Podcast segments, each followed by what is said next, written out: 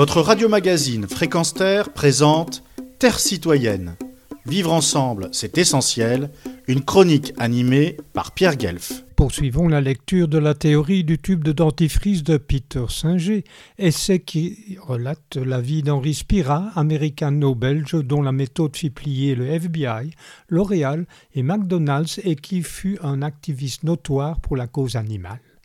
Après avoir travaillé dans la marine et été obligé de servir sous les drapeaux américains, armée dont il garda un souvenir féroce toute son existence, Spira travailla en usine et parallèlement était journaliste au Militant, le magazine du Parti socialiste des travailleurs.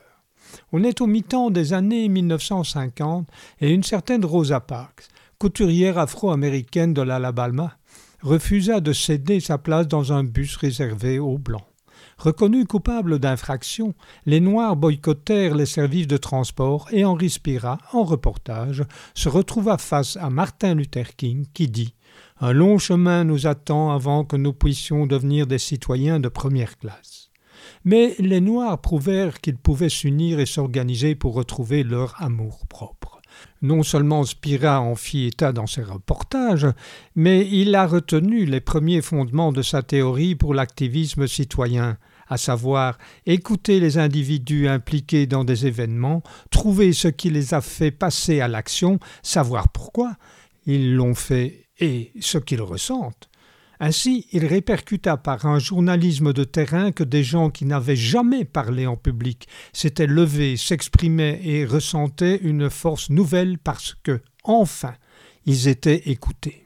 Avec ces articles, Spira contribua à obtenir le soutien de puissants syndicats à la première manifestation de masse à Washington contre le racisme dans le Sud. Il poursuivit ses reportages de la terreur infligée par les Blancs du Sud aux Noirs et, au crime de lèse-majesté, il s'attaqua au FBI et à son omnipotent patron Edgar Hoover.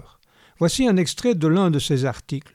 La fonction première du FBI n'est pas le débuscage de gangs, mais celle du fichage, et avec l'aide de mouchards de parjure, de coups montés et des dossiers par millions de tous ceux que juge dangereux un ordre social rongé par la crise.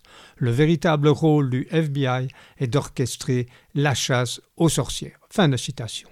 Une des conséquences des articles de Spira est que le célèbre quotidien New York Post récupéra une bonne partie des éléments révélés par Henri Spira pour mettre au point sa propre série, ce qui, on le devine aisément, n'a pas plu au FBI et au pouvoir américain.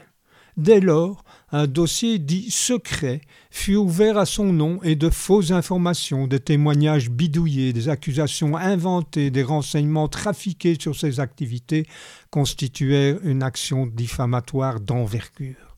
Henri Spira ne se laissa pas démonter et continua son travail de journaliste d'investigation qui, nous le verrons dans une prochaine chronique, déboucha sur son engagement pour le droit des animaux, sans conteste un autre aspect de l'écologie.